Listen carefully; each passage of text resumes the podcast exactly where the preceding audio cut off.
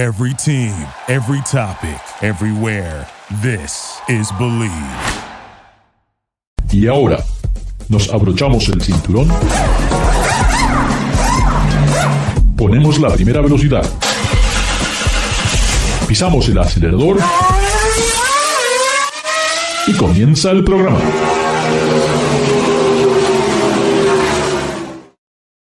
¿Qué tal amigos? Bienvenidos a otra edición de Garage Latino como lo hacemos todas las semanas. Recuerden, aquí no hablamos de fútbol, aquí no hablamos de béisbol, no, aquí solamente platicamos sobre lo interesante, cosas que suceden en, el, en este fascinante mundo sobre ruedas. Como siempre, tenemos algunos invitados. Gracias, Jairo, por escucharnos eh, todas las semanas. Y bueno, recuperamos Facebook, así que vamos a com comenzar a trabajar nuevamente con Facebook. Eh, hoy tengo un montón de noticias interesantes. Vamos a hablar de lo que está haciendo Rolls Royce en este momento, también de lo que Sony nos está haciendo una propuesta. Y tengo el gran placer de estar con Miguel Cortina de, de Motor Trend, que nos va a contar un poco de lo que es esta Rivian, la nueva camioneta totalmente eléctrica que ya está a punto de salir al mercado. Pero bueno, no esperemos más. Eh, recuerden, Garage Latino se transmite a través del Believe Network en Estados Unidos y pueden bajar los podcasts de Garage Latino en Amazon Music and Spotify. ¿Qué tal, Miguel? ¿Cómo estás? Hola, ¿qué tal, David? Eh, digo, David, eh, Ricardo, Ricardo. mucho gusto. no hay problema, no hay problema. El que nos Eh, es David, pero ¿cómo estás? Mucho gusto. Ya debe estar por entrar en cualquier momento. Eh, la novedad de esta semana, pienso que una de las novedades, ¿verdad? Eh, porque también se está llevando a cabo el show en Detroit, ¿verdad? Que, que- Eh, que- sí, eh, que, que- es, eh, eh, em, ¿cómo- ¿cómo se llama? Bell, Bellevue o Bell Island o algo así, ¿no? ajá, Este, sí, sí. Le llaman Motobella porque está en Mo- Bell Moto Island. Perdóname, ajá. Que es ahí en, en Bell Island.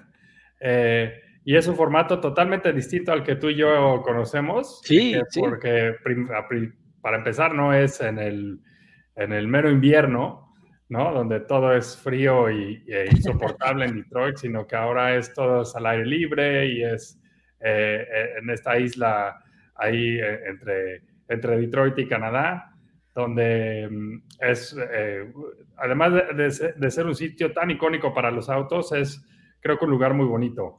Sí, Y, sí. y sí, ahí hay varias marcas poniendo pues stands. No creo que haya muchas noticias como tal, eh, como lo ha, lo ha sido el Auto Show de Detroit en años pasados. Creo que este es uno un poquito más relajado, ¿no? Pero por lo menos estamos ya regresando a la nueva normalidad para hacer eventos en persona y para ver a los autos en persona también. Sí, sí, y definitivamente esto es algo que hay que darle crédito a la gente de Detroit porque han tenido que buscar la manera de cómo continuar con estos shows y bueno, hacerlo eh, al aire libre y en esa isla donde también se corre el Gran Premio de IndyCar ah, todos los años, creo que es un paso adelante y bueno, como nada permanece igual, sabemos que tenemos que seguir adaptándonos a lo que nos sucede eh, en estos momentos. Una de las noticias que, me, que creo que ya era muy esperada era la introducción de la camioneta totalmente nueva, la Toyota Tundra. Sí, eh, eh, fíjate que estuve yo, tuve la oportunidad de verla a la semana pasada, o la sema- hace dos semanas, en Dallas. Estuve en el, en el preview que, que hizo Toyota por allá. Eh, y bueno, es una camioneta totalmente distinta a la que tú y yo conocemos. Sí. Y era hora de ver una nueva Tundra, la verdad, ¿no? Ya habían Sí. pasado 14 años desde que Sí, salió al mercado, o más de 14 años desde que salió al mercado. Y pues digo, ya era, era hora de una modernización, no, no estaba compitiendo al tú por tú con las camionetas de tamaño completo contra la F-150, la Ram 1500 o la Silverado 1500.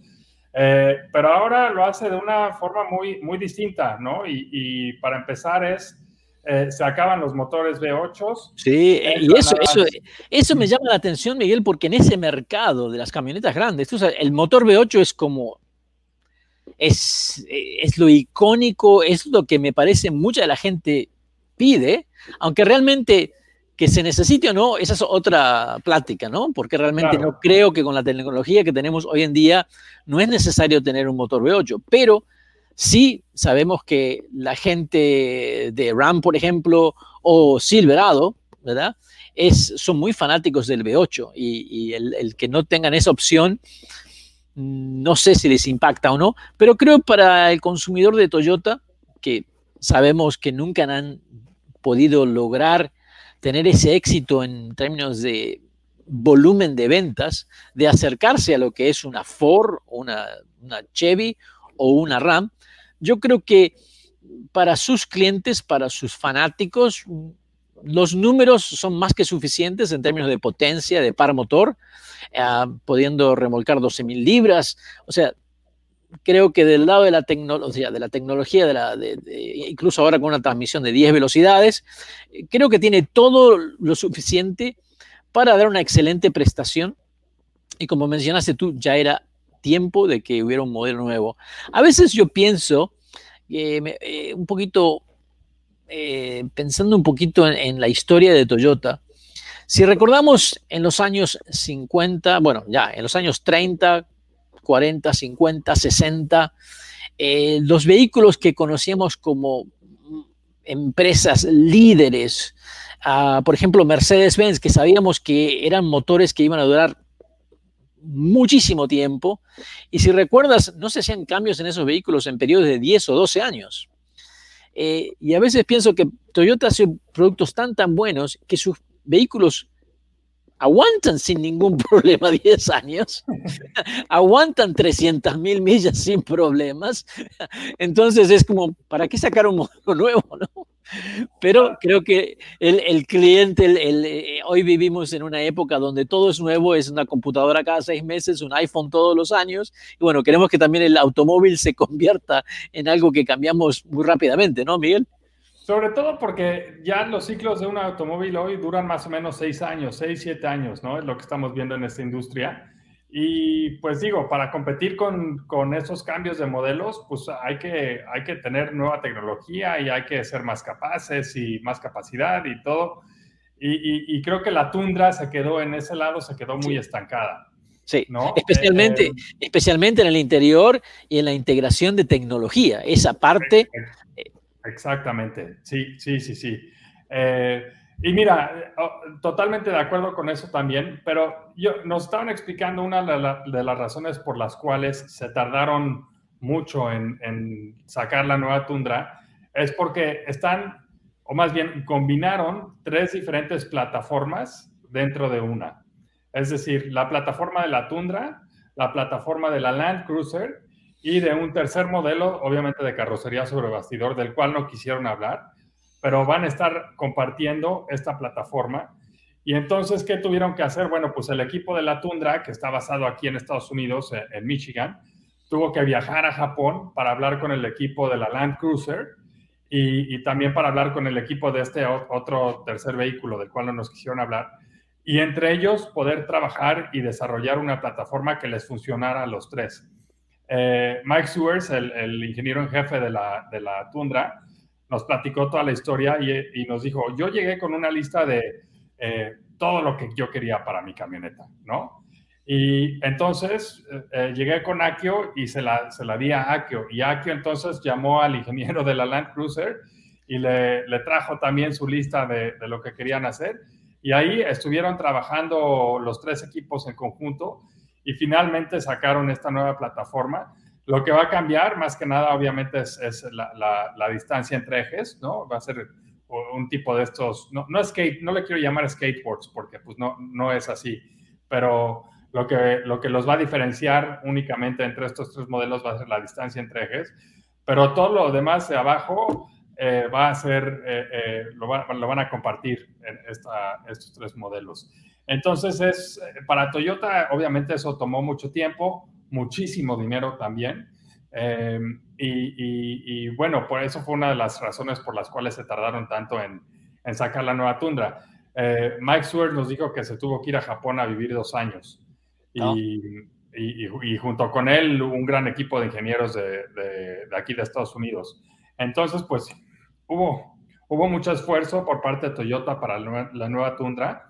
Y, bueno, ni modo, ¿no? Se, tardaron. De todas maneras, esto lo pudieron haber hecho hace 10 años y no lo hicieron.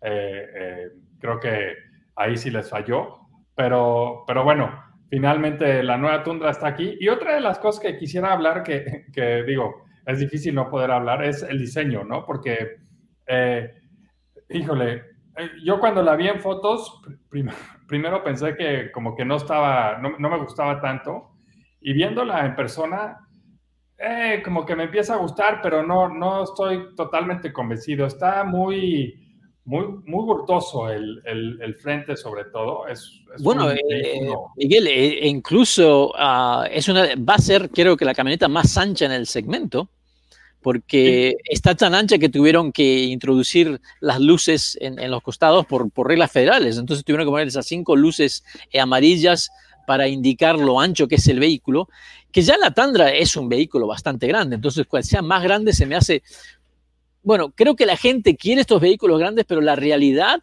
de manejar estos vehículos tan grandes es muy difícil de encontrar estacionamiento, no se puede ver frente a la camioneta.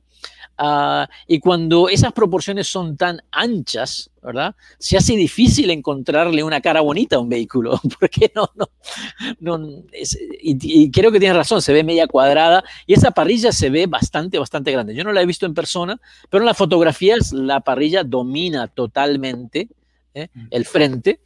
Eh, y claro, te crea una, una cara interesante. Eh, esas molduras que tiene en, el cofre, en el capot, me hacen recordar un poco la Silverado anterior, es muy similar a eso. E incluso el interior también, de la manera que ahora tiene la pantalla y la manera que tiene los botones de, control de navegación y todo eso, me parecieron también un poco similares a la Silverado nueva, a la 2022. Pero así todo, eh, sí, es un, es, es, es, un, es medio, me parece como un Tonka Truck, ¿no? Como esos juguetes así, ¿no? del periodo de los años 2000, ¿no? Eh, todo medio cuadrado, grande. Pero es algo que ya hemos visto con todas las otras marcas. La gente quiere estos vehículos grandes. Sí, sí, sí, sí. Mira, eh, eh, el modelo TRD Pro es el único que tiene estas luces amber, ¿no? Porque es el único que excede las 80 pulgadas de ancho. y, cuando no, no, nos quisieron decir exactamente las medidas, pero bueno, al tener esas luces amber, significa, las luces amarillas significa que, que mide más de 80 pulgadas de ancho eh, sin embargo, todos los otros modelos no, no tienen eso, entonces eh, solo la TRD Pro es la que es un poco más ancha y, excede esos niveles, ¿no? Aún así, eh, es más ancha que la Tundra que conocemos, como ya decías, bien decías que es de todas formas muy ancha. viene con dos diferentes tipos de cabina y creo que tres diferentes tipos de, cajas. Entonces están haciendo ahí una combinación, eh, digamos que eh, eh, si, no, si no te convence una cabina y prefieres tener la, caja, la, batea más larga, entonces lo, lo puedes tener, ¿no? y sí, sin duda, el interior es un gran, gran, gran avance, no solo para un vehículo Toyota, sino también dentro de la industria. Yo creo que es un mejor interior a comparación de Chevrolet eh, no he pasado tanto tiempo en la nueva F-150, pero híjole, la verdad es que esta sí me, me convenció muchísimo, la nueva Tundra, con una pantalla de 14 pulgadas que eh, no, no, solo se ve y funciona como un iPad, sino que el sistema eh, es, fue desarrollado dentro de, de, casa en, en, Toyota por una compañía que crearon que se llama, solo para hacer sistemas de infotenimiento, que se llama Toyota Connected Technologies. Y, es un, un eh, lo que nos explicaron también es que dijeron, sabíamos que, que en este ámbito del sistema de infotenimiento, y, esto va tanto con Lexus como Toyota, eran desarrollados en Japón y, los japoneses piensan diferentes a los americanos, ¿no? O sea, eh, ellos les gusta más el touchpad, aquí no les gusta el touchpad. Y entonces dijeron, ¿sabes qué? Deshagámonos, que Japón se quede con sus propios sistemas de infotenimiento, creamos, creemos nosotros los nuestros. Hicieron grandes mejoras, no solo es eh, la pantalla táctil, es que también la navegación es a través de Google Maps, lo cual a todos nos encanta porque siempre está actualizada y te da eh, todos los datos de, cualquiera, de cualquier lugar que visitas, ¿no? Teléfonos, eh, eh, horarios de, apertura, etc. tiene, dentro del sistema tiene Apple Music y Amazon Music, lo cual es si tienes tú una suscripción de, cualquiera de esos dos servicios, puedes meter tu información ahí y ya la tienes ahí guardada. Y luego eh, Apple, CarPlay Wireless y Android Auto Wireless también de serie. Entonces, eh, algo que no, no, no, se había visto en ningún Toyota. Entonces, eh, grandes, grandes mejoras. y este sistema llega de serie. La pantalla de 14 pulgadas es opcional, pero hay una de 8 pulgadas que llega de serie. Y esa es, funciona, tiene las mismas capacidades que la de 14, nada más que en una pantalla un poco más chica. Y lo, y, lo, y lo que me gusta es que todavía hay una perilla para el volumen. Exacto. que para los ah, viejos como yo todavía eso es, ah, solamente quiero una perilla del volumen. sí, exacto, exacto. Oye, y luego eh, también hablando de, Tundra, eh, obviamente la primera vez que viene un motor híbrido a la Tundra. Sí, sí, eso es, eso sí muy importante. Eso creo que ya, ya que tenemos a la Ford híbrida, que a mí me pareció muy, muy, muy buena. Cuando probé la Ford F-150 híbrida, me llamó la atención y me llama también la atención de que no la estén promocionando tanto. Creo que han hecho un salto directo a la Lightning, a la eléctrica. Ah, porque la híbrida para mí me dio muy buen resultado y el, obtener 26 millas eh, por galón con esa camioneta me pareció muy, muy bueno. Pienso, no me extrañaría que esta Tundra estaría en el mismo nivel o aún mejor, ah, conociendo los sistemas de híbrido de Toyota que son muy, muy buenos. Eh, esa, justamente hicimos esa pregunta y la respuesta eh, fue totalmente contraria a lo que nos esperaríamos de Toyota, porque nos dijeron, el motor híbrido está enfocado a, poder remolcar más, o, a poder, no, no, remolcar más, perdón, pero a poder tener más potencia. No está desarrollado para ahorrar más combustible. Eh, eh, el de Ford sí fue así. Y, entonces eh, nos dijeron más o menos, todavía no sabemos los números de, combustible, de ahorro de combustible, pero nos insinuaron un poco a que no iban a tener tan buenos números como la F-150. eso, es un, eso es un buen dato, entonces yo no sabía eso del lado de ingeniería, pero lo que quiere decir entonces es que están con los motores eléctricos, están dando una ayuda al motor V6. Exacto. Ah, Exactamente. Que, creo que es válido, creo que es muy, muy válido. Estamos en... Sí, continúa. No, no, no. Eh, eh, eh, iba a decir, y, justamente por eso el, el, V6 híbrido es el motor opcional en cada una de, las, de las variantes, excepto en la TRD Pro. Ese llega de serie, lo cual también es un riesgo, no un riesgo, pero un paso grande para Toyota, porque el TRD Pro es la variante más, la tope de gama, la que se usa para ir al todoterreno a correr, ¿no? Es como el, el off-road racer. Y, bueno, no, no tienes otra opción más que tener el motor híbrido ahí. Entonces, un gran paso para Toyota. Hemos visto cómo en la minivan, en la Siena, solamente hay motores híbridos.